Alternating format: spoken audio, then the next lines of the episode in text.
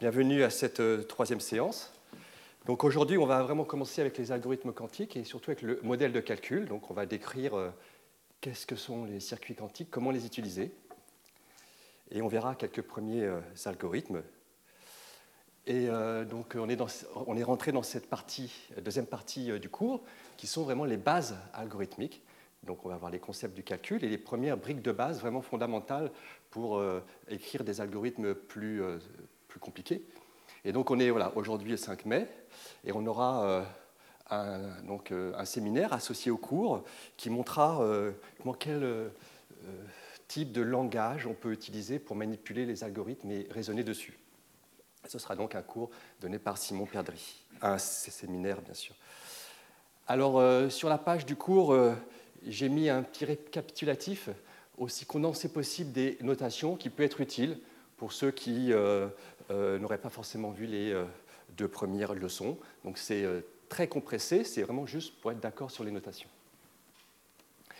Alors, avant de commencer, je voudrais parler un peu de la genèse du calcul, à la fois classique et quantique, parce que ça se reproduit, l'histoire se reproduit. Donc c'est intéressant de comprendre ce qui s'est passé pour le calcul classique, pour apprécier ce qui se passe actuellement pour le calcul quantique. Ah, bien sûr, Très brièvement, je vais surtout parler pour le classique des tout débuts. Et donc, tout début euh, est arrivé d'abord le modèle de calcul euh, défini par Church et euh, Turing. Et ils ont fini dans ce qu'on appelle les machines de Turing ou encore le lambda calcul, qui a permis de définir ce qui était calculable par un procédé automatique. Ces machines ont été montrées universelles, c'est-à-dire en gros, le concept d'ordinateur existait, une seule machine pouvait faire tous les programmes. À cette époque-là, l'accès à la mémoire était euh, séquentiel. Donc on y allait étape par étape, on se déplaçait comme un long ruban, et on allait à gauche ou à droite. Alors il est intéressant de voir la progression des modèles de calcul avec la technologie. Et donc euh, un autre modèle est arrivé rapidement, s'appelle les circuits logiques. Et les circuits, bien sûr, euh, nous rappellent bien sûr les circuits imprimés.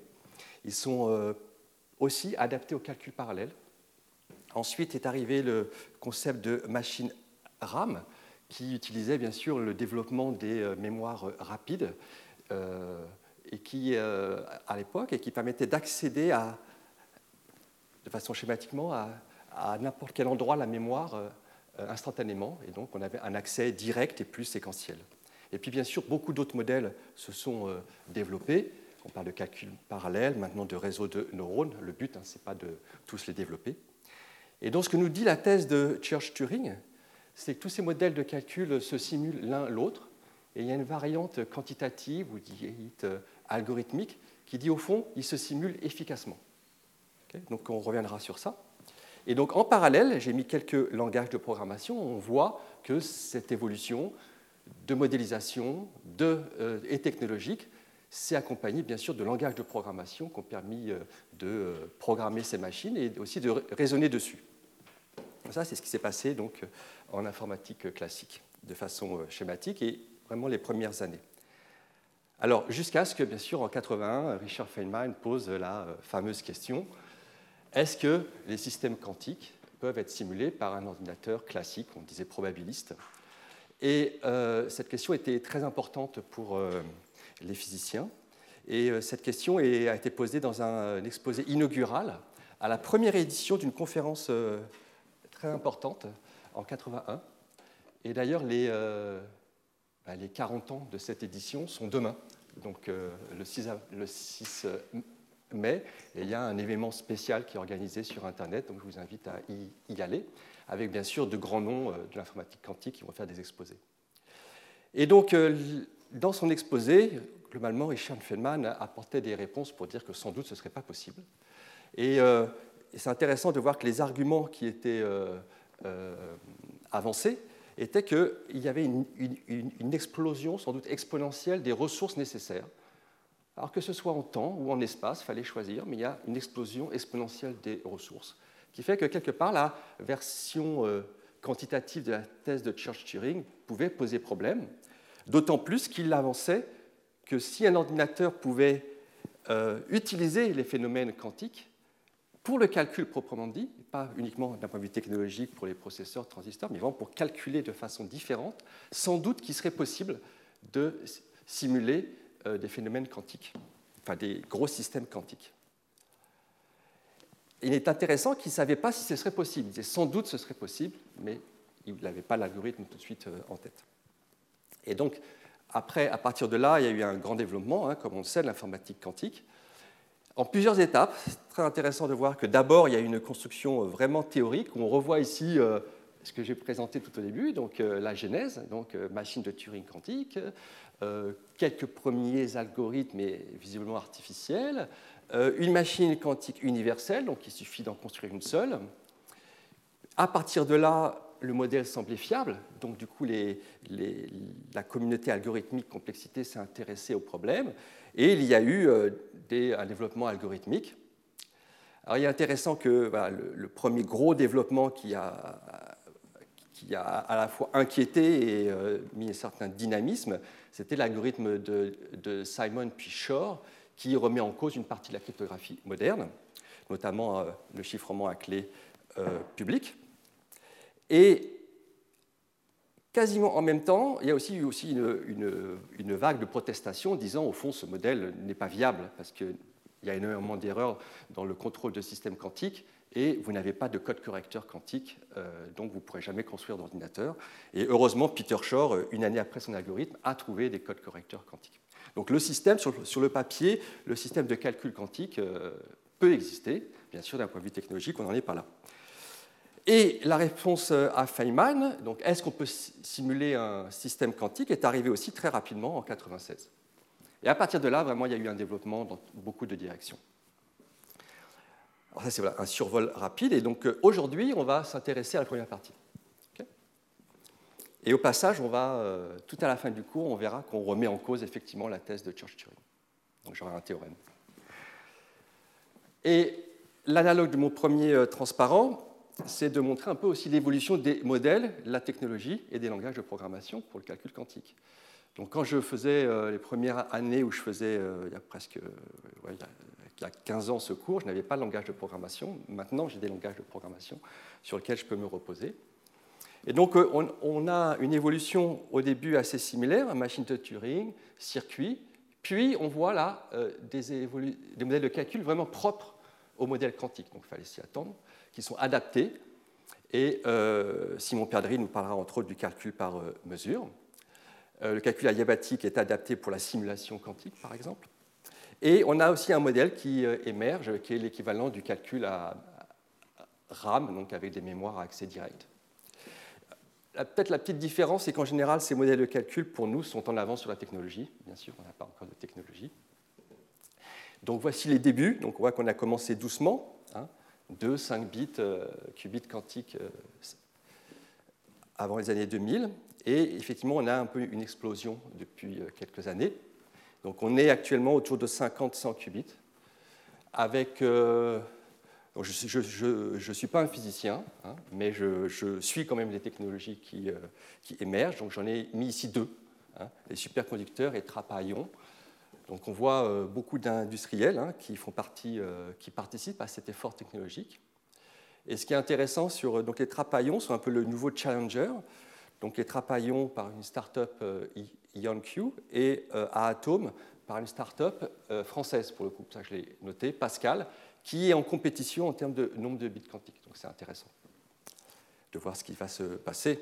Il y a des prévisions vraiment très optimistes, et là je ne peux pas les juger, hein, je fais que citer ces industriels que peut-être que l'année prochaine, on pourrait aller à 1000 qubits et vers 2030 à 1 million.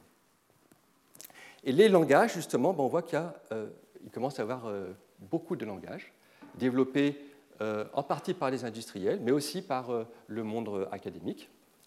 Et pour ce cours et les suivants, je vais souvent me reposer sur le langage Qiskit, qui est très agréable d'un point de vue pédagogique, et qui permet euh, aussi d'interagir en direct avec leur machine quantique dans le cloud. Donc il y a un aspect quand même un petit peu sympathique. Ce n'est pas les seuls à faire ça. Hein. J'ai fait ce choix, pédagogique, mais il y en a d'autres. Donc euh, voilà, c'est ce qu'on va regarder dans ce cours, hein, c'est les circuits quantiques. Euh, dans le séminaire, il y aura le calcul par mesure, entre autres, et j'aurai des exemples avec euh, Qiskit. Ok, donc on peut commencer euh, par rentrer vraiment dans le cœur du sujet. Que sont les circuits quantiques? Alors bien sûr, si vous avez une connaissance de ce que sont les circuits analogiques ou logiques, pardon, les circuits logiques, cela vous aidera. Donc c'est un modèle de calcul hein, qui existe en, en calcul traditionnel, donc c'était naturel de le considérer en calcul quantique. On peut se demander pourquoi je parle aujourd'hui de circuits quantiques lorsqu'on a commencé à définir plutôt des machines de Turing quantiques. En fait. Alors déjà, d'un point de vue technologie, on sent que les circuits quantiques sont des, euh, euh, euh, matériaux, des dispositifs électroniques quantiques qui commencent à exister. Donc on tend travailler avec des choses qui commencent à exister. Mais il y a d'autres avantages. Hein. Donc, les avantages, déjà, bien sûr, sont les analogues de circuits logiques. Ils sont universels pour le calcul, donc ce n'est pas une restriction. Et on va voir, ils sont vraiment très adaptés pour décrire simplement des transformations unitaires, qui sont donc les objets de base du calcul quantique. Et les machines de Turing sont un peu plus compliquées à manipuler. D'un point de vue informatique, donc comme j'ai dit un peu rapidement tout à l'heure, ils sont vraiment adaptés pour l'apprentissage et euh, notamment pour la programmation. Alors, ce que j'ai euh, représenté là à droite, c'est un petit exemple. Je me suis un peu amusé. Donc, euh, donc si vous allez sur euh, ce site, vous pouvez à la main dessiner un circuit quantique. Alors, je n'ai pas défini ce qu'était un circuit quantique, mais on a une petite intuition avec le cours précédent. On avait fait un petit circuit qui créait une paire EPR. Et donc, je l'ai reproduit ici. Donc là, j'ai 0,0 en entrée. Là, cette porte, c'est la porte de Là, c'est la porte négation. Euh, là, c'est la porte de Hadamard. Et puis là, je fais un contrôle note. Et euh, donc, j'ai mis une porte euh, négation ici, juste pour changer un petit peu. Comme ça, l'état qu'on crée, ce n'est pas 0, 0 plus 1, 1, mais c'est 0, 0 moins 1, 1. Et après, bah, donc, alors, ce qui est intéressant, donc on, verra tout à l'heure, c'est que ça me crée automatiquement le, programme dans le langage euh, qui euh, développé par IBM, donc Qiskit. Et puis, je peux le simuler directement sur la machine. Alors, on s'attend donc, euh, comme l'état est 0, 0, moins 1, 1, à n'observer que 0, 0 et 1, 1 avec probabilité 1 demi. Et donc, on lance la simulation, donc c'est effectué plusieurs fois. Et on voit effectivement là, les probabilités de 0, 0 et 1, 1, puis on voit quelques erreurs. Donc il y a des erreurs. C'est normal, hein, c'est une machine réelle, physique, il y a quelques erreurs. Alors d'un point de vue euh, technologique, donc on le voit, euh, grâce au circuit, on peut faire des expériences dans le cloud, et on peut aussi faire ces fameuses expériences de euh, suprématie quantique. Donc ça, je ne vais pas le développer aujourd'hui, parce qu'il y aura un séminaire dédié pour cela. Mais rapidement, l'expérience de Google dite de suprématie quantique revenait à construire aléatoirement un circuit quantique, encore une fois. Et on observait le résultat, et le résultat était probabiliste, selon une probabilité de distribution difficile à simuler, classiquement. Donc voilà, donc je, voici tous mes arguments pourquoi il faut vraiment s'intéresser au circuit quantique. Alors, qu'est-ce qu'un circuit quantique? Alors, un circuit quantique, est euh, fait de briques de base qui sont des portes. Et les portes, donc, c'est simplement des transformations euh, unitaires, comme on l'a dit euh, précédemment. Donc, ce n'est pas des mesures, c'est des transformations unitaires qui agissent sur peu de qubits. Alors, peu, faut dire combien. Donc, un nombre constant. Et d'un point de vue pratique, je me limiterai toujours à 3. On verra, ce n'est pas, pas une contrainte. On va tout de suite voir pourquoi. Et donc, qu'est-ce qu'on peut faire avec les portes? Ben, On peut les composer, bien sûr, on peut les assembler entre elles. Première composition naturelle, c'est si j'ai un système ici sur, je sais pas, deux ou trois qubits, peu importe, je peux faire une première porte, puis une deuxième. Dans ce cas-là, je fais simplement euh, la composition des portes. Comme ces portes sont des transformations unitaires, donc ils sont définies par des matrices unitaires, ben, ça revient à multiplier les matrices entre elles. Ce que je peux faire aussi, c'est plus intéressant, c'est les composer en euh, parallèle. J'ai un premier système où je vais faire une première porte, un deuxième système en dessous, je vais faire une deuxième porte. Donc on avait vu la dernière fois quand on avait deux systèmes, on les composait par un produit tensoriel. Et donc on peut définir le produit tensoriel de portes. Ça, on l'avait fait la dernière fois. Et un circuit, eh ben, c'est simplement la composition de ces deux règles. Donc, euh, quand on écrit, bien sûr, donc une porte sur, ici c'est une porte de rotation, sur un seul bit quantique, qu'est-ce qui se passe sur les autres bits? Ben, On ne fait rien, donc ça revient faire de tensoriser avec l'identité. Et puis, donc, je compose ici euh, la rotation euh, sur le dernier bit quantique et l'identité sur les autres. Là, le contrôle note. Et puis là, j'ai simultanément le Hadamard en haut et le contrôle note en bas. Alors, on va faire des algorithmes, hein, donc c'est important de parler de complexité, de, difficulté, si vous voulez. Donc il y a quelque chose qui est naturel en termes de mesure de la complexité d'un circuit décomposé en portes. C'est le nombre de portes, donc on appelle ça la taille souvent, et la profondeur, c'est-à-dire le nombre de portes qu'un fil, un qubit, va rencontrer. Donc ici, on vérifie, la profondeur est 2. Donc la profondeur est euh, adaptée au calcul parallèle en complexité classique. Donc, il y a des travaux qui s'intéressent à ça aussi en quantique. Et la taille est adaptée au temps, parce qu'il faut euh, réaliser le circuit, donc il faut mettre toutes les portes. Alors le gros théorème, qui est, euh, c'est que ce modèle de calcul fait sens. Pourquoi? Parce que n'importe quelle transformation unitaire, sur peu importe le nombre de bits quantiques que vous avez, vous pourrez toujours la décomposer avec des portes qui agissent sur au plus 2 bits quantiques. Donc ici j'ai mis 3 par commodité, vous voyez, mais j'aurais pu même m'arrêter à 2. Mais souvent quand on travaille, c'est plus, agréable d'aller jusqu'à 3, voire même 4, peu importe, on voit qu'on ne change rien, on peut décomposer ensuite en petites portes. Alors, ce résultat semble tout à fait naturel, parce qu'en calcul logique, on peut tout faire avec ou euh, négation, puis on peut rajouter et par simplicité. Mais ce résultat est quand même assez surprenant en quantique, parce que ici, j'ai quand même toutes les transformations unitaires, toutes. Donc c'est un espace qui est continu, qui n'est même pas dénombrable. Ça, c'est un très beau résultat. Et en fait, on peut même le préciser, c'est ce que je vais essayer de faire. Euh, en fait, il n'y a qu'une seule porte sur deux qubits qui est importante, c'est ce fameux contrôle note. Et ensuite, il me faut en revanche là, toutes les portes sur un bit quantique. Il me faut un, ensemble continu si je veux pouvoir générer un ensemble continu. Et il y a un résultat de complexité, c'est que n'importe quelle transformation unitaire sur n bits quantiques, je vais pouvoir la décomposer avec un nombre de portes que je peux borner. Hein. n fois 4 puissance n, où n c'est le nombre de bits quantiques. Alors j'ai besoin euh, d'un peu de bits de travail, éventuellement, ça, je reviendrai sur ça, on verra pourquoi. Alors, sommes-nous satisfaits ou pas? Euh, Ça dépend. Quand on est informaticien, avoir un nombre de portes euh, de base nécessaire, euh, infini, voire même continu, est un peu troublant. J'aimerais, comme dans le cas logique, avoir deux, trois portes et travailler qu'avec celle-ci d'un point de vue technologique, même ce sera sans doute beaucoup plus facile. Et c'est possible aussi. Alors bien sûr, là, si on veut donc un nombre fini de portes, on ne pourra pas réaliser exactement tous les toutes les transformations unitaires, vu que c'est un espace continu. Donc on peut réaliser, on peut que approcher une transformation unitaire et pas forcément exactement. Alors, pareil, donc là je mets quelques résultats, mais il y en a beaucoup. Donc le premier, c'est la porte de Hadamard, le contrôle note, toujours, et une rotation euh, dans pi sur 4 eh ben, suffisent à, approcher tous les circuits, euh, tous les euh, transformations unitaires, et donc tous les circuits potentiels. Alors cette base est intéressante, là on ne va pas en parler parce qu'elle est ce qu'on appelle tolérante aux erreurs, c'est-à-dire qu'on peut mettre par-dessus un code correcteur et s'assurer que le calcul reste fiable tout, tout durant. Donc ce n'est pas un sujet qu'on va aborder, mais c'est dans la suite des travaux de Shor. C'est voilà, très important que euh, ce genre de base existe. Là, j'en ai mis une, autre qui est sympathique parce que euh, j'ai euh, pas besoin de rotation, j'ai juste euh, euh, la négation, contrôle note, et la racine carrée de la porte de Hadamard.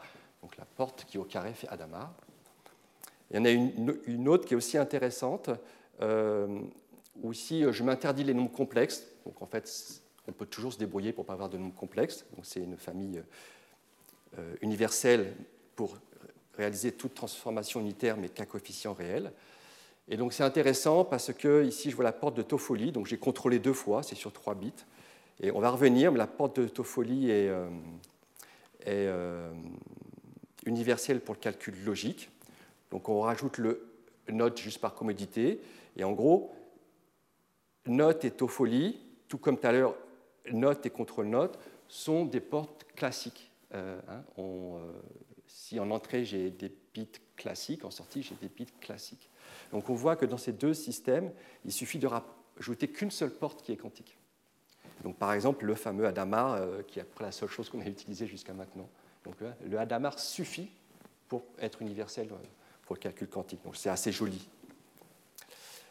Alors bien sûr, ce qui est important, hein, c'est que bah, la complexité, la taille du circuit ne dépend pas du nombre de portes que vous allez choisir, à une constante multiplicative près.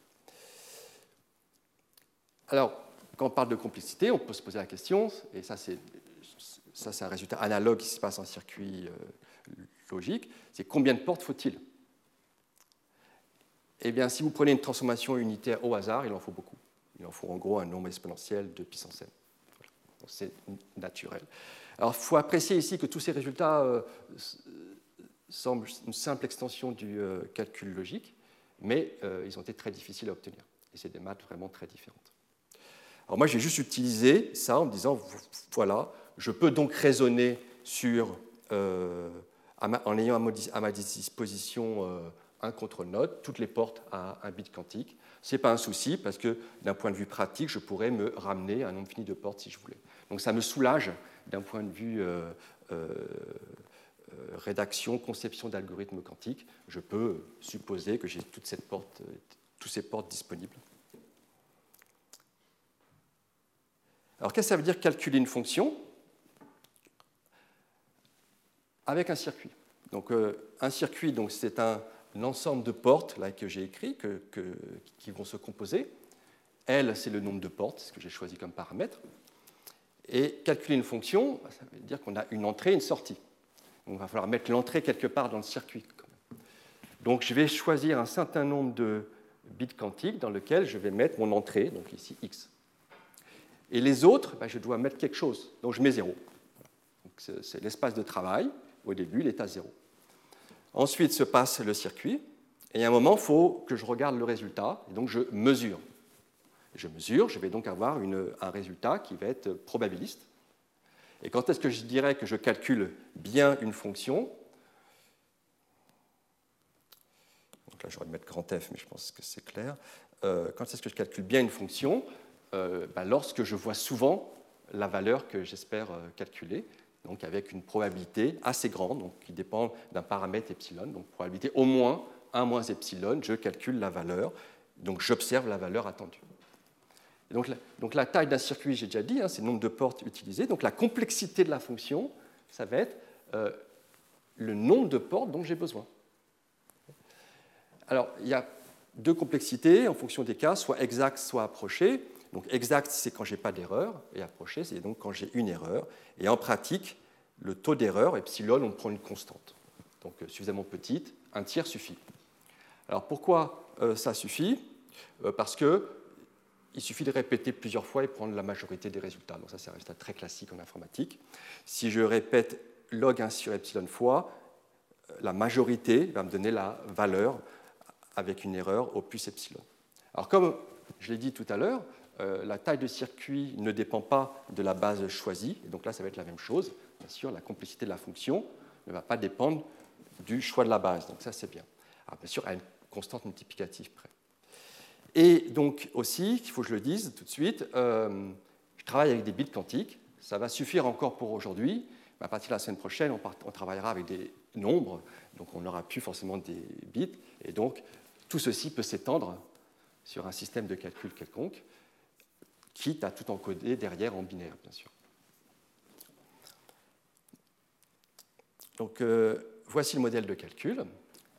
Et il y a deux choses que j'aurais pu dire. Donc, euh, là, déjà, c'est un petit peu, quand je dis je répète plusieurs fois le calcul, je prends la majorité, on voit que je suis en train de faire des choses peut-être un petit peu pas que quantiques. Hein. Je suis en train de en fait, exécuter plusieurs fois le circuit quantique, de collecter les résultats, et de faire la majorité de ces résultats. Donc je suis en train d'interagir entre un circuit quantique et au fond un, calcul classique.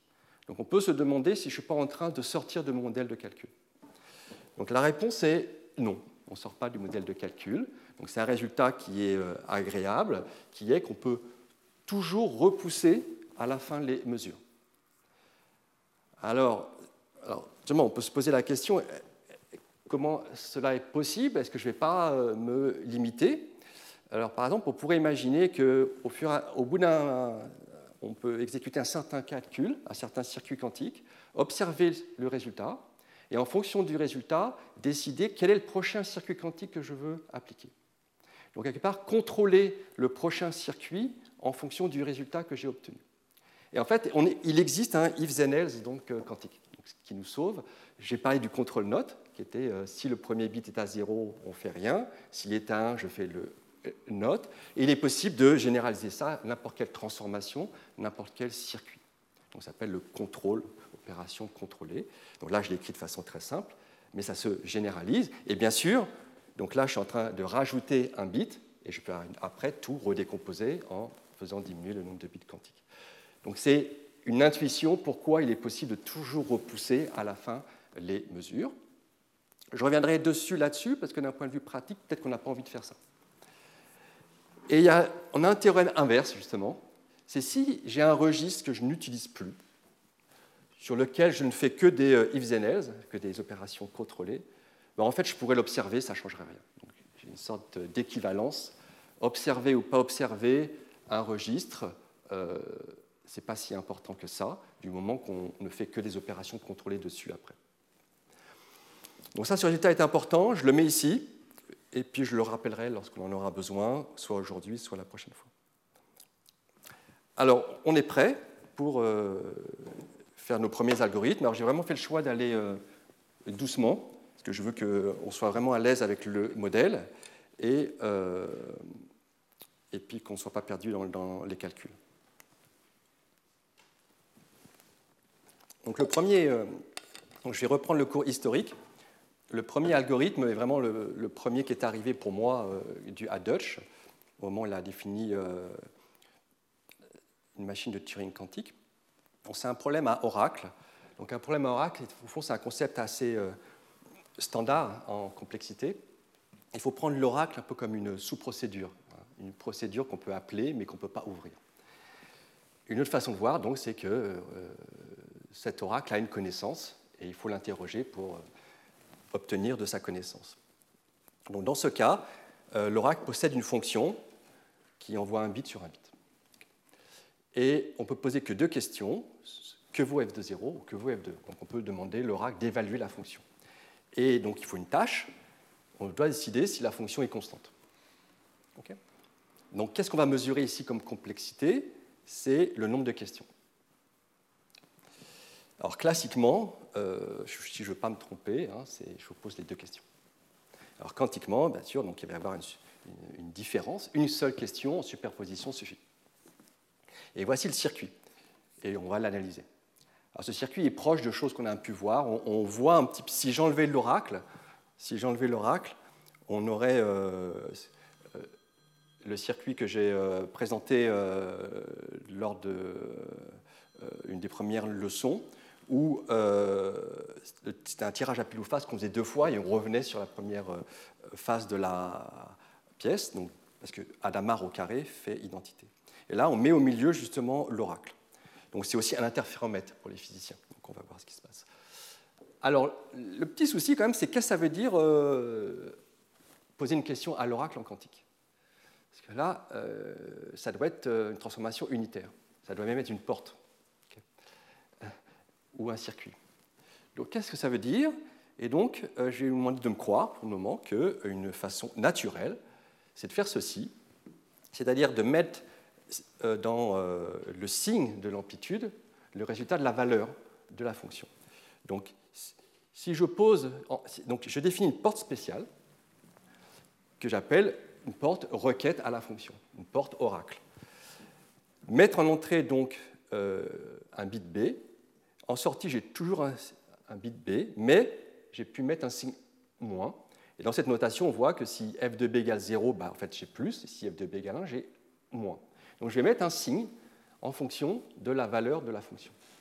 Et bien sûr, si j'ai une superposition, euh, on avait vu la dernière fois, hein, cette porte s'étend par linéarité. Et j'utilise donc la porte de Hadamard, donc là je l'ai rappelé ici, qui étant donné un bit, va faire une superposition uniforme avec des amplitudes plus ou moins 1 sur racine de 2. Puis là aussi, le signe dépend euh, du bit B. Et donc, ce qu'on essaie de faire, c'est des interférences constructives et destructives. Et donc après, on va, passer un peu de temps hein, pour comprendre pourquoi ça, c'est le bon modèle. Et c'est important. Donc analysons calmement, donc ça permet juste de voir qu'on est bien avec les notations, et faire quelques commentaires. Donc on commence toujours notre circuit. on voit que le circuit n'a pas d'entrée, hein, c'est normal, parce que l'entrée c'est l'oracle, donc une ressource pour mon calcul. Je commence G0. J'appelle Adama, donc là j'ai que des signes plus, que 0 sera sur 0 plus 1. Et là c'est une sorte de parallélisation. On se prépare à poser en fait les deux questions, 0 et 1. On appelle la fonction, donc une fois, ça c'est une question, parce qu'une seule porte. Et puis, je vais mettre le résultat de la valeur devant le 0 ou et le 1. Alors, c'est intéressant ici de regarder, essayons d'observer. Ben, si j'observe, j'observe 0 avec le carré de son amplitude, donc le signe disparaît, ça fait 1 demi. Et 1 avec euh, probabilité aussi 1 demi. Donc, il ne se passe rien. Donc, on voit que faire que la parallélisation et appeler la fonction ne sert à rien. Donc, maintenant, il faut faire des interférences. Donc le deuxième Adama, en fait, a un rôle complètement différent. Il sert à faire des interférences. Donc, le 0 s'en va sur 0 plus 1, avec un racine de 2 qui se factorise ici, et qui va donner 1 demi avec l'autre racine de 2. Et euh, le 1 s'en va sur 0 moins 1. Et on regroupe. Donc on regroupe. Et là, il se passe des interférences. On voit qu'ici j'ai un plus, et ici j'ai donc un moins. Alors, il y a deux possibilités. Si f de 0 égale f de 1, alors ces deux nombres seront du même signe. Ce sera soit 1, 1, soit moins 1, moins 1. Donc j'ai une interférence constructive, et donc l'amplitude ici sera 1 ou moins 1. En revanche, ici, j'aurai une interférence destructive. Donc quand la fonction est constante, j'observe toujours 0. Et quand elle n'est pas constante, j'observe toujours 1. Fin de la preuve. Bon, c'est une curiosité. Est-ce qu'on peut faire mieux? Donc heureusement, on peut faire mieux. Ça a pris un petit peu de temps en fait, que les gens s'intéressent au, modèle de calcul, réalisent qu'on peut faire mieux, c'est presque surprenant. Euh, peut-être qu'ils l'ont réalisé avant, mais ça n'a pas été publié tout, de suite, hein, c'est aussi possible. Néanmoins, donc en 92, donc, euh, Dutch avec Richard Yoja ont publié un autre article, et dans cet article, il y a une généralisation. Alors là, on commence à avoir un paramètre n, donc des euh, données un peu plus grandes.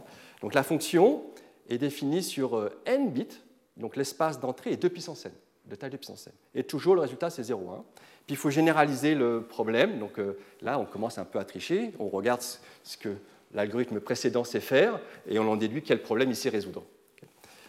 Et donc, le bon problème, c'est constant ou équilibré. La fonction est soit constante, soit équilibrée. Alors, normalement, on devrait voir, donc là j'ai fait un exemple n égale 4, donc on voit 2 puissance 4 valeurs, donc 16. La fonction, par exemple, ici est constante, vaut tout le temps 0. Alors équilibré, c'est plus intéressant. Qu'est-ce que ça veut dire? C'est-à-dire la moitié du temps 0, l'autre moitié du temps 1, mais vous ne savez pas où. Et pareil, on ne fait que poser des questions, euh, où euh, que vaut f de x, pour le x de notre choix. Et on doit décider lequel des deux cas. Alors il y a une promesse, l'oracle ne peut pas tricher, la fonction est constante ou, équilibrée. Alors des fois je dis, je dis balancé, parce qu'en anglais on dit balanced. Alors le point de vue euh, classique, si on ne veut pas faire d'erreur, ben, on peut ne pas avoir de chance on peut, même si la fonction ici est balancée, peut-être que je la questionne ici, ici, ici, donc j'ai vraiment pas de chance, je tombe toujours sur 0 alors qu'elle est balancée. Donc si je veux vraiment être sûr, il faut que je pose plus que la moitié des questions possibles, avec juste une de plus, et donc voici, il est possible de démontrer que d'un point de vue classique, il faut ce nombre de questions, donc euh, un nombre exponentiel. Et d'un point de vue euh, quantique, encore une ne suffit. Sauf que je vais avoir besoin, bien sûr, de n bits quantiques, ne serait-ce que pour interroger la fonction. Alors c'est impressionnant, si on s'assoit un peu, peut-être pas si impressionnant, parce que, au fond, calcul classique, j'ai le droit d'être probabiliste, de tirer des euh, bits au hasard, et si je pose des questions au hasard, il faudrait vraiment que je n'ai pas de chance quand la fonction est euh, équilibrée pour que je tombe toujours sur 0, par exemple. Et effectivement, euh, si je veux me tromper avec une erreur au plus epsilon, il suffit que je pose un nombre de questions log de 1 sur epsilon. Donc c'est vraiment très très peu. Une erreur 1% euh, va me faire un log peut-être de taille 3, donc c'est vraiment 4, c'est vraiment très petit. Donc ce n'est pas si extraordinaire. Néanmoins, il y, a une, séparation, parce qu'ici, je n'ai pas d'erreur, puis ici, en quantique, je n'ai pas d'erreur non plus. Alors, qu'est-ce qu'est l'algorithme? Quasiment le même. c'est ça qui est fabuleux. Je dis qu'on a observé l'algorithme pour deviner quel était le problème qu'il pouvait résoudre. Donc la fonction, on l'interroge toujours de la même façon. La seule différence, c'est ici, j'ai n bits quantiques, bien sûr. Je peux bien faire le moins 1 puissance f de x parce que f de x euh, est un booléen qui vaut soit 0, soit 1. Et puis, bah, qu'est-ce que je fais avec mes bits quantiques? Avant, je faisais un Adamar. Bah, je vais faire un Adamar sur tous. Donc, je fais un Adamar sur mes n bits quantiques. Et là, il y a ce qu'on appelle une transformée de Fourier, en fait, qu'on transformée de Fourier quantique. Et j'expliquerai la semaine prochaine pourquoi c'est une transformée de Fourier et pourquoi c'est important. Ici, on va simplement s'en servir. Il y a, euh, je voudrais quand même une, expression assez simple. Hein. Qu'est-ce qui se passe lorsque je mets en entrée x un mot de n bits? Donc, c'est un exercice, il suffit de faire le calcul, pas trop difficile. Euh, c'est un peu une généralisation de ce qui se passe avec un bit quantique. Donc avec un bit, j'ai une superposition uniforme avec des signes plus moins. Si je mets un bit, je mets n bits quantiques, maintenant j'ai une superposition uniforme ici sur tous les mots de n bits, et puis j'ai des plus ou, moins 1 devant. Alors pourquoi il y a des plus ou moins 1 Parce que pour chacun des bits, j'ai des plus ou moins 1 qui vont donc se distribuer. Comme deux fois un signe moins 1 va faire un signe plus, il y a une parité ici qui va être importante. Et effectivement, si, je produis, si je définis le, produit ici, x fois y, entre deux mots de n bits, comme étant euh, donc, comme une sorte de produit scalaire, si je voyais les euh, mots de n bits x, y comme des vecteurs, comme la somme des produits des bits bit à bit, donc x1, y1 plus x2, y2, la somme des produits, et je ne garde que la parité donc modulo 2. Donc la parité de la somme des x, y, i est ce que j'appelle le produit entre deux mots de n bits. C'est quelque chose qui est très naturel en euh, complexité. Et effectivement, il y a une structure algébrique, il y a une notion de transformée de Fourier ici, mais j'en dis pas plus pour le moment. Et avec ces généralisations, je fais simplement le même circuit. Donc regardons ce qui se passe. Comme tout à l'heure, on commence cette fois-ci avec maintenant n bits quantiques. Je fais cette transformée de Fourier sur euh, chacun des bits. Alors, et dans le cas simple où tout est à 0, donc chaque 0 s'en va sur 0 plus 1, donc j'ai une superposition uniforme sans signe. J'appelle la fonction avec ma porte. Alors c'est une porte effectivement qui, qui pour le coup, hein, c'est une super porte, elle agit sur n bits quantiques. Donc on verra encore une fois très bientôt pourquoi cela a un sens. Et encore une fois, si j'observe, là, je ne vois rien je vois juste un x au hasard. Donc, je, fais ma deuxième transformée de Fourier, qui ici va générer des euh, interférences. Alors, chaque x s'en va sur une somme uniforme de y, avec des signes qui sont ce fameux produit x fois y. Donc, à arriver là, on peut paniquer un peu, vois comment je vais m'en sortir? Alors, il faut se rappeler qu'il n'y a que deux cas, hein, f constante ou f équilibrée. Et ce qui va bien se passer, c'est qu'il suffit de regarder l'amplitude sur l'état partout à zéro. Le reste n'est pas important. Et pourquoi cela est agréable? Parce que quand y, bien sûr, égale partout zéro, cette sorte de produit bah, il fait zéro, donc il disparaît. Donc au fond, le calcul est simple. Je me retrouve quasiment avec la même somme que tout à l'heure, Hein, vous vous souvenez d'ailleurs quelle était l'amplitude sur 0 C'était exactement cette somme sur 2 bits. Donc quelle est l'amplitude sur le, mot de n bits partout à 0 La somme de ces valeurs. Et là, c'est là qu'on voit que le problème a bien été fait, parce que si la fonction est constante, euh, bah, j'ai que des plus ou que des moins, donc tout le poids est ici. Ce nombre fait 1 ou moins 1. Et comme nous savons que la somme des amplitudes des carrés d'amplitude fait 1. Si ici j'ai déjà 1 ou moins 1, c'est-à-dire que tout est ici. Donc si la fonction est constante, quand je vais observer, je vais obtenir que des zéros. Et si la fonction est balancée, eh bien, tout ça, il y en a la moitié qui vaut euh, plus, et 1, et l'autre moitié qui vaut moins 1. Donc cette somme disparaît. Donc cette somme disparaît. Donc j'observe un mot de n bits. Je ne vais, vais, même pas calculer lequel je sais qu'il n'y a pas que des zéros. Donc j'ai résolu mon problème. Soit je n'observe que des zéros, la fonction est constante, soit j'observe au moins un bit quantique qui ne sera pas zéro, et la fonction est équilibrée. Donc si je voulais continuer un peu le circuit, il faudrait que je fasse un OU logique de tous ces bits. Mais je ne vais pas le faire. Donc c'est pas si mal. Euh, c'est très artificiel. Euh, et un algorithme probabiliste ne ferait pas si mal, c'est-à-dire qu'il euh, pourrait s'en sortir avec un nombre constant de fonctions.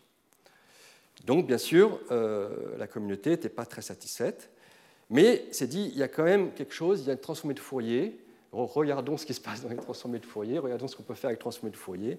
Et en fait, bah, y a, pour ceux qui connaissent un peu la théorie de Fourier, il y a les fonctions particulières qui s'appellent les caractères. Et ces caractères sont exactement les fonctions euh, liées au produit que je viens de définir. Et donc, on prend presque le même problème, sauf qu'on va rajouter une contrainte supplémentaire. Donc la fonction de tout à l'heure, maintenant, elle a une structure algébrique. La structure, c'est que c'est un produit a fois x. Donc c'est une fonction, une généralisation d'une fonction linéaire, sauf que le produit, hein, c'est donc la somme des euh, produits des bits euh, bit à bit, modulo 2, alors j'ai utilisé la notion parité, donc c'est la parité de tout ça, c'est pareil que la somme modulo 2. Ça, c'est la généralisation d'une fonction linéaire, on sait que euh, transmettre Fourier devrait aider. Et le but, c'est de trouver A. Je veux trouver ce A. Alors on peut regarder que alors, quand A égale 0, la fonction vaut toujours 0, euh, que des 0. Quand A n'est pas égal à 0, la fonction est équilibrée. Donc peut-être se passer quelque chose. Et on veut trouver donc euh, ce A. Alors là, ce coup-ci, euh, comme il y a un n bits à apprendre, on peut utiliser des, outils très simples, hein, classiques, théorie de l'information éventuellement, pour montrer qu'il faut n, requêtes dans le cas probabiliste. On ne pourra pas apprendre ces n bits de A sans poser au moins n requêtes. Et en fait, c'est facile, là j'ai donné l'algorithme, il suffit de évaluer f en le mot qui est partout 0 sauf un, un endroit où j'ai mis un 1 en position i, et on voit que le résultat c'est AI. Donc je vais poser ces n requêtes et je vais apprendre A. Quantique, voilà, donc une seule euh, question suffit. Et là, on est content, on est plus content parce qu'il y a une séparation entre probabiliste et quantique. Elle est exponentielle, 1 versus n. Elle n'est pas aussi spectaculaire, enfin même plus qu'exponentielle, aussi que elle n'est pas 1 versus 2 puissance n. Mais séparation avec le probabiliste. Alors voici le circuit, bien, sûr c'est toujours le même, c'est ça qui est surprenant. Et on va montrer qu'en sortie on a A. Alors ça encore une fois, ce n'est pas complètement surprenant, théorie de Fourier, ça doit se passer. Et on, mettra un peu de théorie derrière tout ça la semaine prochaine. Donc le circuit, je recommence. Alors le, début, on l'a déjà fait. J'appelle la fonction, et maintenant je vais, dire que je sais que la fonction c'est a fois x. Donc j'appelle la fonction, donc j'ai a fois x devant le x. Et là, si on prend un peu de recul, on se rend compte que c'est simplement l'image de l'état A par notre transformée de Fourier, parce qu'on voit que c'est la somme sur x de A fois x. Donc cet état est simplement l'image transformée de Fourier de l'état A. Et si vous vous souvenez, une Hadamard au carré, c'est l'identité. Transformée de Fourier, comme c'est une composition en parallèle de porte de Hadamard, au carré, ça sera encore l'identité. Donc si je fais encore un Hadamard, bah, bien sûr, euh, euh, donc encore le transformé de Fourier euh, global, donc encore un Hadamard sur chacun des bits, la transformée de Fourier disparaît et donc je n'ai plus que 1. Voilà, ce qui est agréable de voir, c'est que je, on avait un peu peur du calcul, hein, mais c'est très rapide à faire si on utilise les propriétés algébriques. On voit aussi qu'on commence à on commence à utiliser les propriétés algébriques, donc en lien avec la transformée de Fourier. Et c'est ce qui va guider une première partie des algorithmes quantiques qui seront découverts. Et on les, on les euh, présentera la semaine prochaine. Donc on a une séparation, on, on est content quand même. Euh, maintenant, euh, je suis allé un peu vite sur le SF. Hein. Je dis, voilà, c'est naturel de considérer, quand on appelle une fonction, qu'on puisse mettre la valeur de la fonction dans la phase. Une partie donc, euh, euh, maintenant du cours et de, consiste à justifier ça. Et euh, on va justifier ça en motivant un peu une question qui est très importante, c'est au fond, est-ce que les ordinateurs quantiques sont au moins aussi puissants que les ordinateurs classiques? Donc moi, je vais poser la question, est-ce que les circuits quantiques sont au moins aussi puissants que les circuits classiques?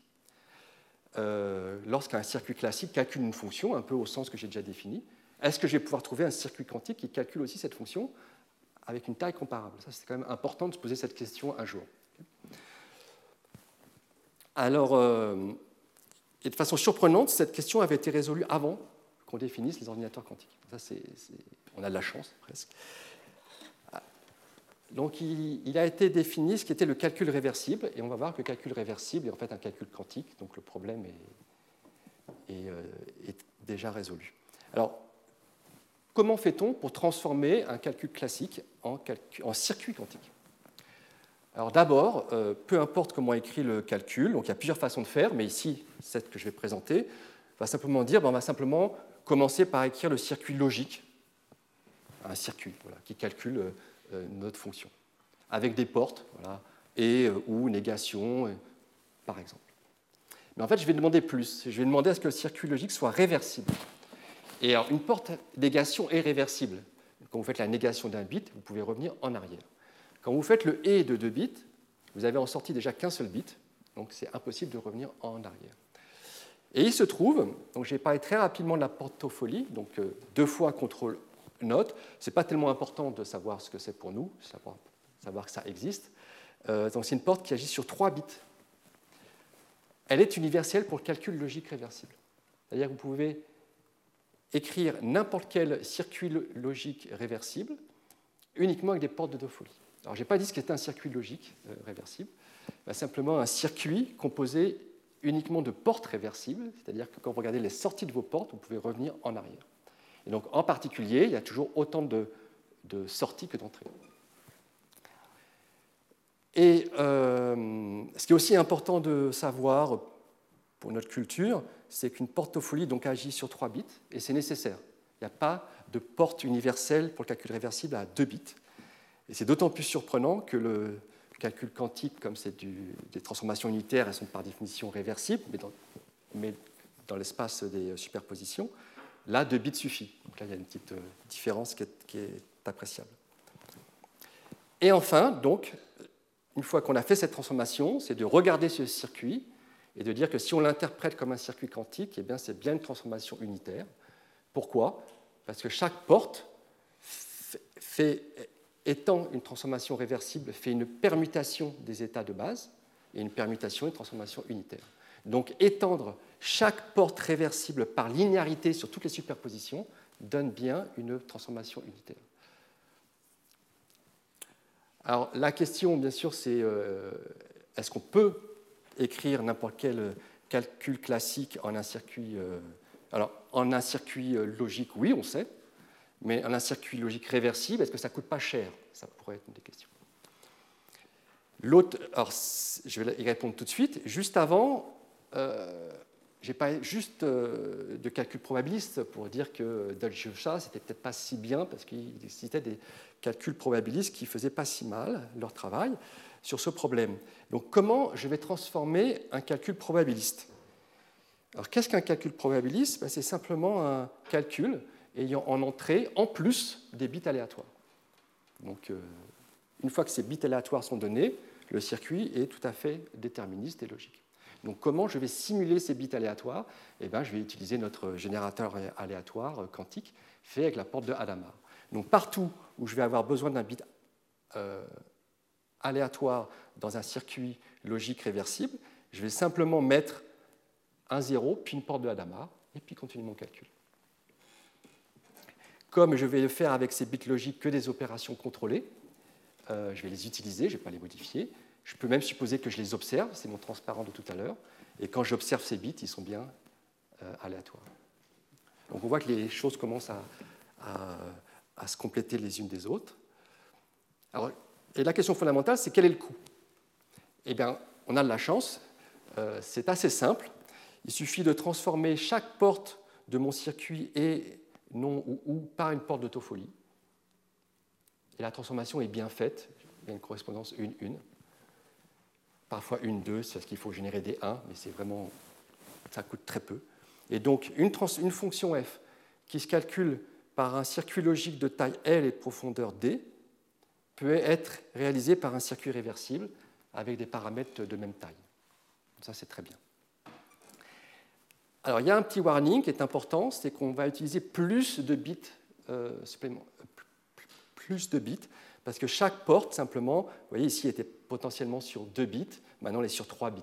Donc je vais augmenter le nombre de bits nécessaires. De combien? Bah, Du nombre de portes. Ce n'est pas si grave qu'on fait de la complicité de la théorie. En pratique, si je veux vraiment implémenter sur un circuit de petite taille, ça peut être problématique. Et là, on a de la chance parce qu'il euh, y a toute une euh, série de travaux qui ont été faits qui permettent d'optimiser ces paramètres. Donc soit on est plus profond, mais avec moins de bits euh, supplémentaires. Donc tout ça, il y a toute une littérature qui nous permet vraiment d'être très fin. Donc c'est très bien. Hein. Tout calcul classique peut être transformé en calcul quantique et même en circuit quantique. Donc c'est très bien pour nous. Euh, j'ai dit que je générais des états en plus, enfin j'utilisais des bits en plus. Donc là, il y a une petite difficulté qui est qu'on aimerait que, euh, aimerait qu'à la fin du calcul, ces bits, déjà, on puisse éventuellement les réutiliser. Et pour les réutiliser veut dire en gros pouvoir les réinitialiser. Alors les réinitialiser, c'est important même en calcul quantique, c'est-à-dire que le fait qu'il y ait des bits de travail qui traînent peut empêcher des euh, interférences. Donc ça, c'est peut-être un peu difficile à apprécier, mais c'est important. Donc se pose la question, est-ce qu'on peut effacer ces bits? Alors ça a l'air d'être contradictoire. Je ne peux pas effacer vu que je suis en calcul réversible. Et bien, la réponse est si on peut. Donc dans le théorème précédent, je peux avoir ce qu'on appelle une forme normale. C'est-à-dire si j'ai un circuit qui calcule une fonction, je peux demander qu'il soit exactement sous cette forme-là. J'ai en entrée trois registres, x, qui est mon entrée, y, qui est une, nouvelle entrée et 0 mes bits de travail. Alors, supposons que cette entrée est à 0 pour le moment. Et en sortie, je vais avoir x que je garde, f de x, et mes bits de travail sont revenus à 0. Alors, pour montrer la réversibilité, j'ai besoin de dire ce qui se passe lorsque je n'ai pas 0 ici. Donc, quand je n'ai pas 0, j'ai cette euh, formule-là qui me dit que je fais le OU exclusif, euh, bit à bit, du résultat de la fonction avec y c'est-à-dire euh, chaque bit, je fais la somme modulo 2. Et le OU exclusif est réversible, c'est-à-dire quand je fais y plus y, ça fait 0. Donc regardons ce qui se passe si je fais deux fois ce circuit. Donc au début, ici, j'ai 0, par exemple. Là, je me retrouve avec f de x. Maintenant, je fais encore le circuit, maintenant, mais ici, j'ai f de x. Ici, je vais donc avoir en sortie f de x plus f de x, et je suis donc revenu au point de départ. Donc déjà, au moins, en tant que transformation, cette opération a l'air réversible. Et donc, euh, pourquoi tout circuit réversible peut être supposé calculer la fonction de cette forme? Ben, Je mets la preuve, parce qu'au fond, elle est très simple. J'ai un premier circuit réversible qui fait son travail, et je rajoute mon Y. Et il a besoin de bits de travail, on le sait. Je vais faire un contrôle note de chacun des bits de sortie où il y a le résultat de il y a le f de x avec le y. Donc un contrôle note fait en fait une sorte de duplication euh, et en fait fait exactement l'opération que je voulais, c'est-à-dire fait un ou exclusif sur le deuxième bit. Et je fais ça bit à bit. Donc en le faisant bit à bit, j'ai créé mon y plus f de x.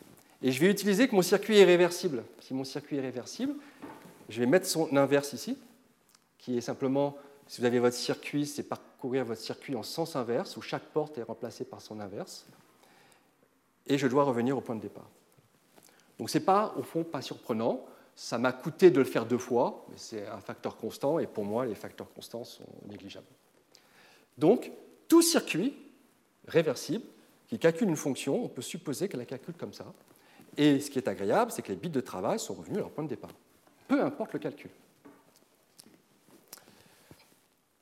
Et donc, je supposerai ça, bien sûr, aussi pour le calcul quantique. Et, euh, là, je suis presque prêt à justifier pourquoi euh, ma fonction, euh, ma porte SF était raisonnable. Que je vous ai dit que l'oracle était un peu comme une procédure. Donc je pourrais supposer que ma fonction est calculée par un algorithme classique. Et je peux poser la question, est-ce qu'il y a un algorithme quantique de même complexité qui résout mon SF Qui fait ma porte euh, SF Et donc, voici la réponse. Donc il y a on vient de voir une forme normale particulière, hein, qui était que quand je mets euh, x0 en entrée, j'ai xf de x, mais si je mets y sur mon bit de travail, eh ben, j'ai ce ou exclusif. Donc prenons le cas où je n'ai en sortie qu'un seul bit, qui était le cas des problèmes à oracle précédents, alors, en fait, j'ai utilisé une autre forme normale. J'ai utilisé tout à l'heure la forme normale où je mets, j'utilise pas de registre y, et je mets dans le signe de l'amplitude la valeur de la fonction plus ou moins 1. Ça, je vais pouvoir le faire a priori euh, plus ou moins 1 n'a un sens que si la fonction prend que deux valeurs. Alors si elle prend plusieurs valeurs, il y a moyen de jouer avec les racines de l'unité, mais je n'en parle pas ici. Donc c'est très bien de définir une deuxième forme normale, mais euh, il faudrait encore que euh, ces formes soient équivalentes. Hein. Alors, euh, excusez-moi, il y a un copier-coller qui est resté là. donc, on va montrer qu'il est possible, en fait, de transformer mon UF en un SF. Et là, ça sera assez satisfaisant, parce que si j'ai une fonction qui est calculable par un l'algorithme classique, je sais que j'ai un circuit quantique qui me résout ce UF, c'est la forme normale, et donc j'en déduirai qu'il y a un autre circuit qui fait euh, ce SF. Donc j'ai le droit, quelque part, c'est légitime. Alors, voici la réduction. Donc je vais montrer comment, à l'aide de UF, euh, la forme normale précédente, réaliser la transformation SF. Et donc, euh, j'ai besoin de dire ce que je vais mettre sur le bit de plus le bit y. Et donc ce que je vais mettre, c'est simplement euh, une superposition uniforme avec un signe moins, donc 0 moins 1 sur racine de 2. Et donc ça, c'est une astuce, hein, mais qui est euh, très agréable. Et on va se rendre compte que lorsqu'on fait ça, on se retrouve avec SF appliqué sur le premier registre, et le deuxième registre est inchangé. Quelque part, c'est une sorte de catalyseur, ce, de catalyseur, ce registre. Alors, pour démontrer un tel résultat, comme c'est une transformation linéaire, il suffit de le faire sur les états de base et en étant par linéarité. Donc, prenons le circuit, euh, la transformation unitaire UF, et mettons en entrée X et cette superposition. Donc, je sais que F va avoir un OU exclusif avec 0 et 1 en sortie, et euh, comme j'ai une superposition, bah, je le fais sur les deux par linéarité. Donc, f de x ou exclusif 0 va me faire f de x, et f de x ou exclusif 1 bah, va me faire euh, la, négation en fait, de f de x. Donc il y a deux cas. Soit f de x égale 0, dans ce cas-là j'ai 0 moins 1, soit f de x égale 1, dans ce cas-là j'ai 1 moins 0. Donc, en conclusion, j'ai en entrée 0, en sortie 0 moins 1, mais si je, peux mettre je vais mettre le signe devant, j'ai plus ou moins 1 en fonction de la valeur de la fonction. Alors, est-ce que, pourquoi j'ai gagné? On dit l'impression que je n'ai pas gagné parce que le moins 1 n'est pas du bon côté. Il est sur le deuxième registre. Mais là, c'est la propriété du produit tensoriel. Le scalaire, on le met où on veut. C'est le même état. Donc, rien ne m'empêche de mettre le moins 1 puissance f de x sur le premier registre. Et donc, on a démontré euh, cette observation. Alors, on n'est peut-être pas complètement content parce que quand même, il faut créer cet état. Hein. J'avais dit qu'on mettait que des zéros. Bah, on sait le créer, c'est presque Adamar. Hein. Donc c'est Adamar appliqué sur 1. Donc il suffit que je euh, mette le petit circuit qui crée cet état. Donc maintenant, si je mets en, au lieu de mettre cet état, je mets la porte note, la porte Adamar, appliquée sur 0, j'aurai mon 0 moins 1. Puis à la fin, je sais que je récupère 0 moins 1, mais il faut que je le déface. Donc Adama la ramène sur 1 et le note la ramène sur 0. Donc euh, je démontre ici que euh, la forme normale numéro 2 se déduit de la forme normale numéro 1. Et quelque part, je justifie ce modèle euh, d'oracle. Je n'ai pas vraiment triché. OK. Alors, dernière partie du cours j'ai parlé de circuits. Euh, on voit qu'il faut les construire à la main. Euh, est-ce qu'au fond, c'est ça un algorithme quantique? Parce qu'au fond, je suis en train de dire que pour chaque euh, taille de mon entrée, là, je, travaille avec des mots de n bits, il faut que je construise un circuit. Un algorithme quantique, en général, un, un algorithme classique, on ne l'écrit pas pour chaque taille de l'entrée. Il est paramétré par la taille de l'entrée. Donc je dois faire un petit effort supplémentaire alors j'ai besoin de ce qu'on appelle une notion d'uniformité. C'est-à-dire qu'un algorithme euh, est un objet qui est fini, une suite finie de caractères. Si pour chaque taille de l'entrée, je dois écrire un circuit, j'ai quelque chose qui ne correspond pas. Donc, euh, euh, un ensemble de circuits, donc dans le cas de, de ou berchan vanzirani pour chaque paramètre n, j'avais un circuit Cn. Donc il faudrait que cette famille générale soit euh, euh, décrite par un objet fini. On sent que c'était un peu le cas. Hein. J'ai fait mon dessin, j'ai mes tenseurs n. On sent que je n'ai pas eu besoin de décrire quel était le circuit pour chaque valeur de n. Donc il faut formaliser ça. Donc euh, la convention que je vais prendre, et qui est maintenant une, une des conventions prises, c'est qu'on va demander à ce que cet ensemble de familles de circuits soit décrit par un algorithme classique. Cet algorithme prend en entrée n et me donne en sortie mon circuit. Donc la description. Donc c'était un peu le cas. Hein. Je, disais euh, bah, simplement euh, faire une porte de Hadamard sur chacun des bits, appeler la fonction, refaire une porte de Hadamard sur chacun des bits. Donc c'est ça mon algorithme, un nombre fini de caractères. Quelle va être la complexité du coup d'un algorithme? Bah, Il faut le temps déjà pour décrire le circuit. On l'a peut-être négligé, mais ça peut être complexe. Il faut le temps pour le décrire, puis il faut le temps pour simuler le, circuit. Alors quand on réfléchit, bah, le temps pour le décrire, c'est la taille, hein, c'est le, nombre de portes globalement, c'est au moins la taille. Et le temps pour le simuler, bah, ça dépendra de l'architecture. Certaines architectures, ça sera en, en fonction de la profondeur. Mais on voit bien que la somme des deux, c'est globalement quand même la taille du circuit. Et puis on peut aussi regarder quel, espace, de quel espace j'ai besoin. Ben, j'ai besoin de l'espace pour décrire le circuit et l'espace pour simuler le circuit. Alors là, on voit que je mélange un peu l'espace classique et quantique. Pas forcément le même. Mais on pourrait se demander pourquoi s'arrêter là, au fond. Pourquoi l'algorithme ne servirait qu'à décrire un circuit? On sait faire tellement de choses avec des algorithmes classiques, pourquoi est-ce qu'on devrait à chaque fois nécessairement tous les transformer en circuits quantiques Peut-être que des fois on n'a pas besoin. Quand je vous ai dit, il suffit de, pour euh, améliorer la probabilité de succès, faut itérer plusieurs fois le circuit et puis prendre la majorité, peut-être qu'on n'a pas envie de passer en calcul réversible et mettre un circuit quantique pour tout ça. On sent qu'il suffirait qu'un algorithme pilote un circuit quantique. Et donc ça va être ça mon modèle. Donc euh, qu'est-ce qu'un algorithme quantique? Il a euh, deux types de ressources une mémoire classique. Point de vue théorique, c'est inutile, mais d'un point de vue pratique, c'est utile, entre autres pour limiter le nombre de ressources quantiques. Et une mémoire quantique. Alors je compte en bits ou en qubits, mais bien sûr après on généralisera pour n'importe quelle valeur. Ça peut être euh, des entiers, des réels, etc. Et qu'est-ce qu'on peut faire? On peut faire deux choses. Premièrement, on peut faire des opérations quantiques, bien sûr. Qu'est-ce qu'une opération quantique? C'est préparer un registre, donc un qubit ou un ensemble de qubits, dans un état classique. On avait vu tout à l'heure qu'on voulait mettre en entrée notre circuit X. Donc voilà, on peut faire ça. L'algorithme, euh, on peut faire ce genre d'opération. On peut ensuite décider d'appliquer une porte sur cette mémoire ou une série de portes, donc un circuit, qu'il faut décrire. Et on peut mesurer certains des bits quantiques. Et à quoi sert l'algorithme classique? Sert à contrôler tout ça. Donc, on a un algorithme complètement classique, donc qui nous permet de nous rassurer que j'ai un objet fini, on parle d'uniformité, qui peut alterner entre du calcul classique et des opérations qu'il effectue sur la mémoire quantique. Et ces opérations sont une de ces trois opérations. Rien de plus.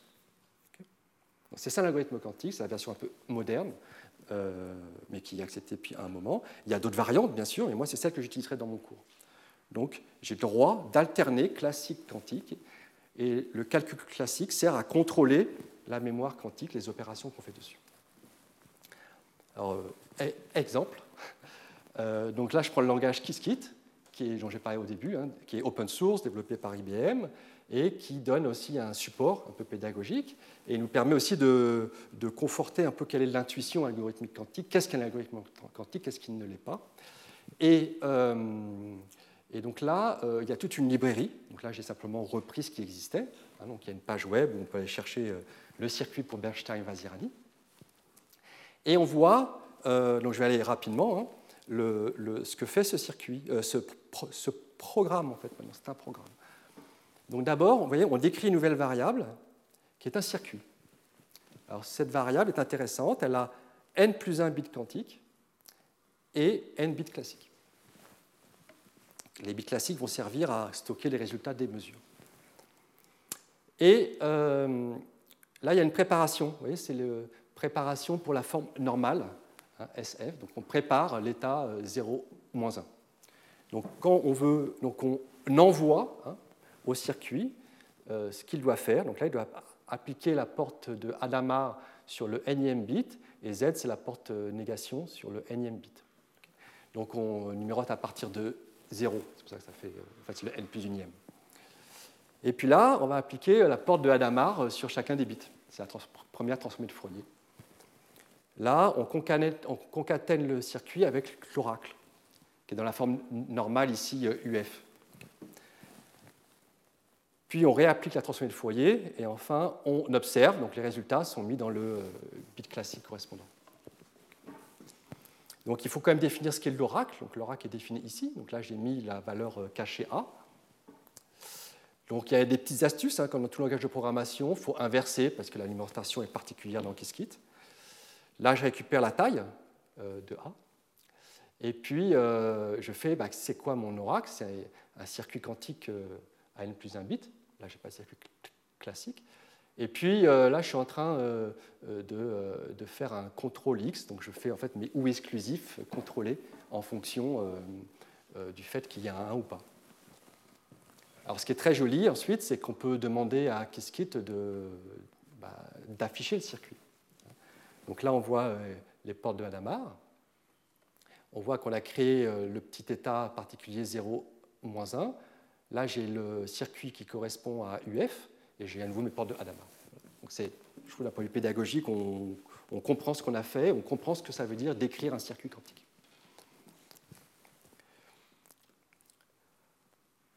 Alors, bilan et un peu plus. Donc, qu'est-ce qu'on a fait aujourd'hui? On a euh, démontré une supériorité. Euh, la dernière, c'était euh, par le problème de Bershak-Vazirani.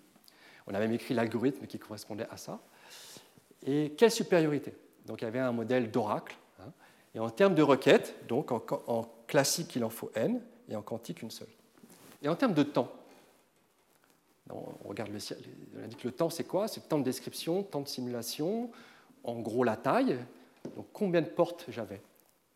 Ben, J'en ai euh, n pour la première porte de Hadamard. L'oracle, je ne compte pas parce que l'oracle est très particulier ici. Donc je vais dire que ça coûte 1, ou ça coûte 0, c'est à part. Il est déjà compté dans les requêtes. Et encore mes portes de Hadamard. Donc c'était 2 n. En classique, vous pouvez aussi regarder, c'est de l'ordre de n. Donc c'est au moins n. Pourquoi c'est au moins n Parce qu'il faut au moins poser les requêtes. Donc il y a au moins n. Il faut préparer les questions. Donc là, on n'est pas content. Ce n'est pas, pas, si extraordinaire. On dit voilà, c'est complètement artificiel, c'est un oracle. Donc moi, ce que je voudrais, c'est quand même démontrer même avec un problème à Oracle, ok, il y a euh, une remise en question euh, de la thèse euh, de Church-Turing dans sa variante quantitative. Donc je vous propose d'essayer. Alors là, on va dire, je suis encore reparti sur. Non, avec ce qu'on a. Donc on n'a que cette fonction. Alors l'idée, et c'était ça dans le papier de Bernstein-Vazirani déjà à l'époque, c'est de définir maintenant un problème un peu récursif. Et je vais faire que les premiers niveaux. Et donc ils, ça, ils ont appelé ce problème récursif Fourier sampling, qui n'a rien à voir avec le Fourier sampling, mais il y a l'idée que derrière, il y a une théorie de Fourier, euh, enfin une transformation de Fourier quantique qui permet de le résoudre.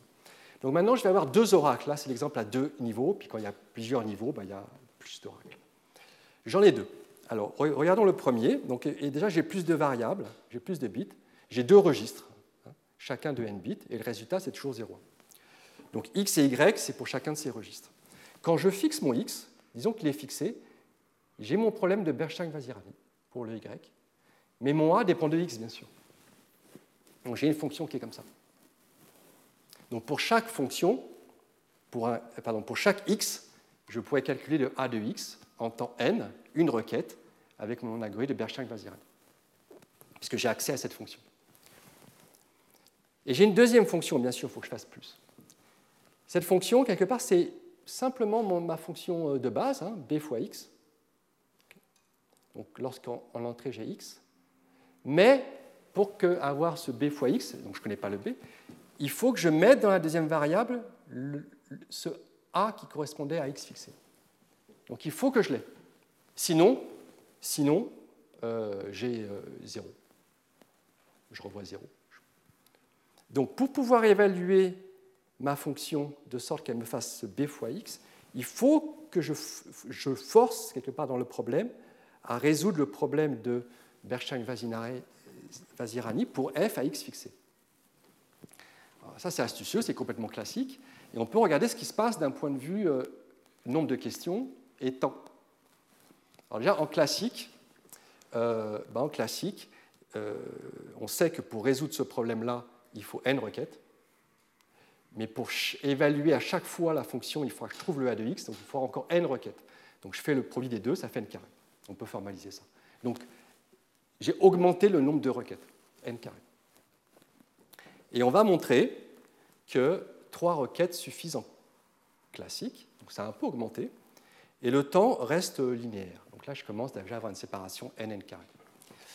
Alors l'idée, c'est quoi? Ben, L'idée, c'est euh, euh, d'utiliser Bernstein-Vazirani à cette, fonction que j'appelle grand F, qui à x associe justement b fois x.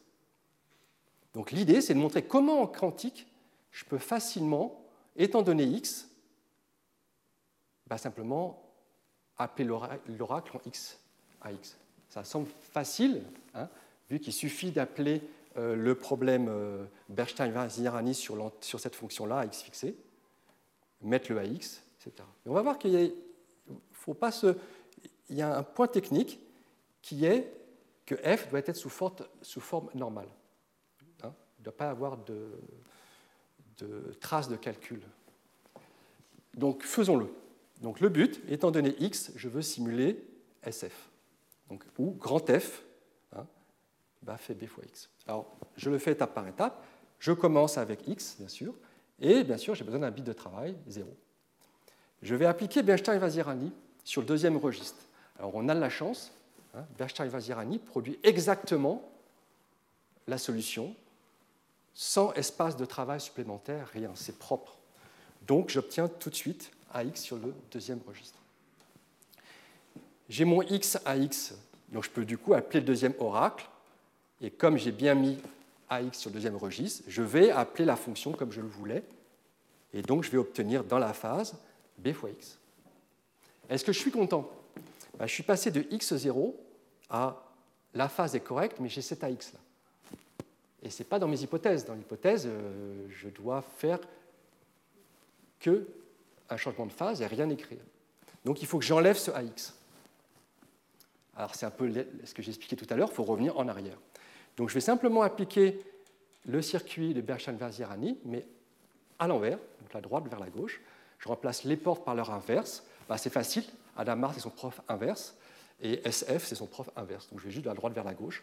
Il se trouve que la droite vers la gauche, c'est comme la gauche vers la droite dans ce cas-là, donc je refais le circuit. Et j'ai effacé le deuxième registre. Donc bilan, euh, combien de requêtes j'ai fait? Euh, une ici, dans Bernstein et Vazirani, une deuxième ici pour euh, euh, appeler la fonction, et une troisième ici pour effacer. J'ai fait trois requêtes, pas deux, on va plus trois. Quel est le temps? Alors, euh, ici, le temps de simulation, c'est le nombre de portes du circuit de Bernstein-Vazirani, c'est donc 2n. Mais je fais le circuit inverse, c'est donc 4n. Puis n'oublions pas que je me sers de cet oracle pour le remettre encore dans un algorithme de Bernstein-Vazirani. Donc j'ai encore deux n et je suis donc à 6 n. Alors, on peut continuer comme ça. Et on a une petite récurrence sympathique qui se met en place. Donc si j'ai plusieurs niveaux, la complexité classique du niveau suivant augmente d'un facteur n, et la complexité quantique n'augmente pas trop. Et si on joue un peu avec les choses, on va pouvoir faire une séparation qui est on dit, de l'ordre polynomial pour le quantique en temps et euh, super polynomial, donc presque exponentiel, euh, pour le classique. Donc si on même on le fait proprement, on arrive à n carré et n puissance log n. Et donc ceci est une violation de la thèse, une réfutation de la thèse de Church-Turing, dans sa variante bien sûr quantitative et pas qualitative. en revanche, j'ai besoin d'un oracle, et l'objectif, entre autres, de la semaine prochaine, c'est de retirer cet oracle, puis même de faire un peu mieux. Donc j'ai terminé, quelques références. Donc, je, il peut être intéressant de lire l'article historique de Berkshire Vazirani euh, pour voir peut-être plus de détails, plus d'applications, puis voir aussi le style de l'époque. Tout est fait avec des machines de Turing. Euh, pour en savoir plus sur les portes quantiques, pourquoi elles sont universelles, euh, voir les mathématiques sont très jolies qu'il y a derrière, entre autres un de Lie et de géométrie, je recommande ce livre de Kitaïev et ses co-auteurs.